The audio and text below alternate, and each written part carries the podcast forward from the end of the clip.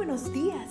Gracias por estar con nosotros en este bendecido día. Ven y juntos aprendamos y realicemos el estudio de nuestro matinal titulado Nuestro maravilloso Dios.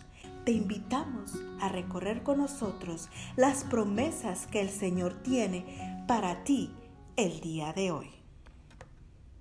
Jueves 17 de febrero. El título El propósito fundamental de la vida.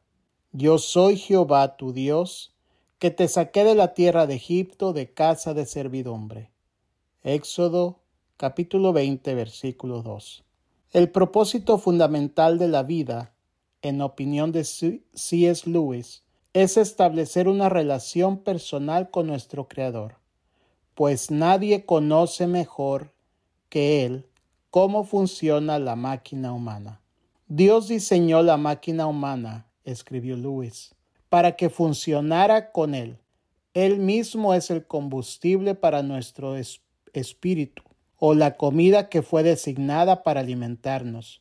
No existe otra cosa. Lo que Lewis nos está diciendo aquí es que sencillamente no existe la felicidad sin Dios. En vano la humanidad ha estado tratando de llenar el vacío de su existencia, bebiendo de otras fuentes, las riquezas, el placer, el poder, pero solo para volver a tener sed. ¿Cómo establecer esa relación personal con el Creador, de modo que la verdadera felicidad sea una realidad en nuestra vida? Leamos nuestro texto de hoy. Ya en la primera línea leemos lo que bien podríamos calificar como buenas noticias. Hablando al pueblo de Israel, al que recién ha liberado de la servidumbre egipcia, el Señor dice, Yo soy tu Dios. Qué interesante esta manera de presentarse. Recordemos que los hijos de Israel estuvieron en Egipto durante unos cuatrocientos años. Decir Egipto es decir idolatría. Sabemos que los egipcios adoraban a toda hueste de deidades, seres vivos, elementos de la naturaleza, como era el caso del Nilo y los astros, y seres humanos, como era el caso del faraón.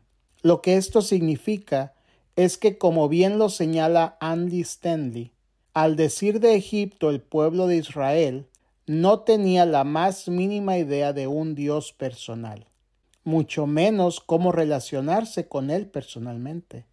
Sin embargo, Dios les dice, yo soy tu Dios. Decir tu Dios obviamente ya implica una relación. Es así como el Creador, el soberano del universo, escoge a los hijos de Israel como su pueblo y los convierte en el objeto de su cuidado y su devoción, sin que ellos hubieran hecho nada particular para merecer ese privilegio. ¿Por qué son estas buenas noticias? Porque que esto es exactamente lo mismo que hizo Jesús con sus discípulos. Ustedes no me eligieron a mí, les dijo el Señor. Más bien, yo los elegí a ustedes, según Juan 15, 16. Entonces, ¿felicidad sin Dios? No existe tal cosa. Pero la buena noticia para empezar este día es que cuando tú y yo estábamos perdidos, el amante Padre Celestial nos buscó y nos encontró. Ahora somos sus hijos y Él es nuestro Dios. ¿Se puede pedir más? Gracias Padre Celestial, porque soy miembro de tu pueblo, aunque nada he hecho para merecerlo. Quiero tener una relación personal contigo cada día, conocerte mejor y amarte cada vez más. Que Dios te bendiga. Es un privilegio que sigas acompañándonos cada día. Gracias.